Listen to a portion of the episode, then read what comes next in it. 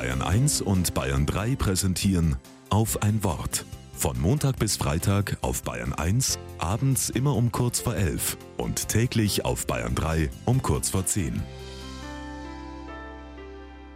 Mit Julia Spanier.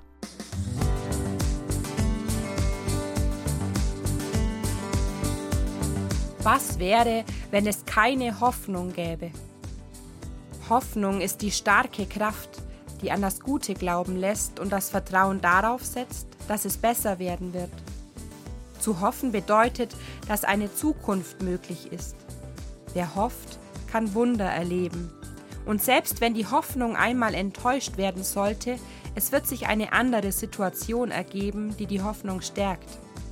Zu hoffen ist stark und macht den Menschen stark für das Leben. Eine überraschende Entdeckung musste ich aber beim Nachschlagen des Wortes hoffen machen, denn hoffen ist laut Duden ein schwaches Verb. Ist das nicht verrückt?